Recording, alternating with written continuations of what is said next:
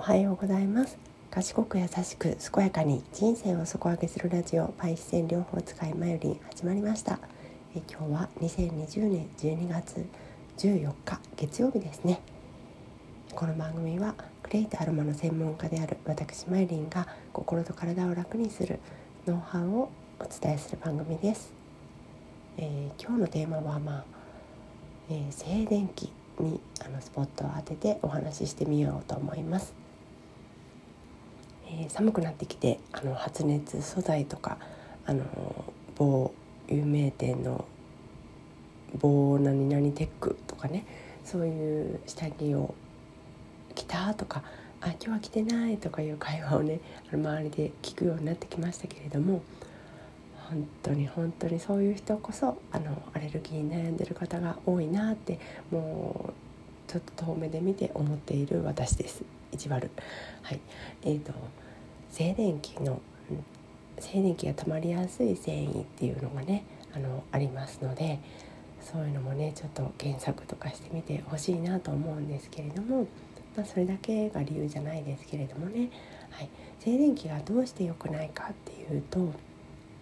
まあうんいろいろポイントはあるんですけれども、えー、まず1つ目がですね、えー、血流が良くなる良くなくなり自律神経も乱れやすくなるっていうことがあります。で2つ目にですね、カルシウムやビタミンなどの栄養バランスが崩れ栄養バランスというか、まあ、流出しやすくなるそうなんですね。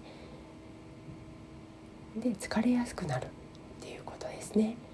で3つ目がですね、まあ、静電気が溜まっている体にはですねゴミや菌などが集まりやすくなってしまうということですね。でそのその結果アレルギー症状が悪化するということもあるんです。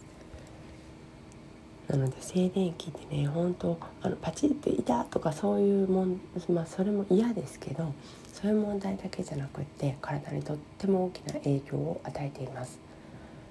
だからねちょっとねあのー、パチパチ言い出したら本当に気をつけて、えー、衣類とか食べ物とか気をつけてほしいなと思うんですけれども、まあ、静電気を簡単に逃す方法が、ま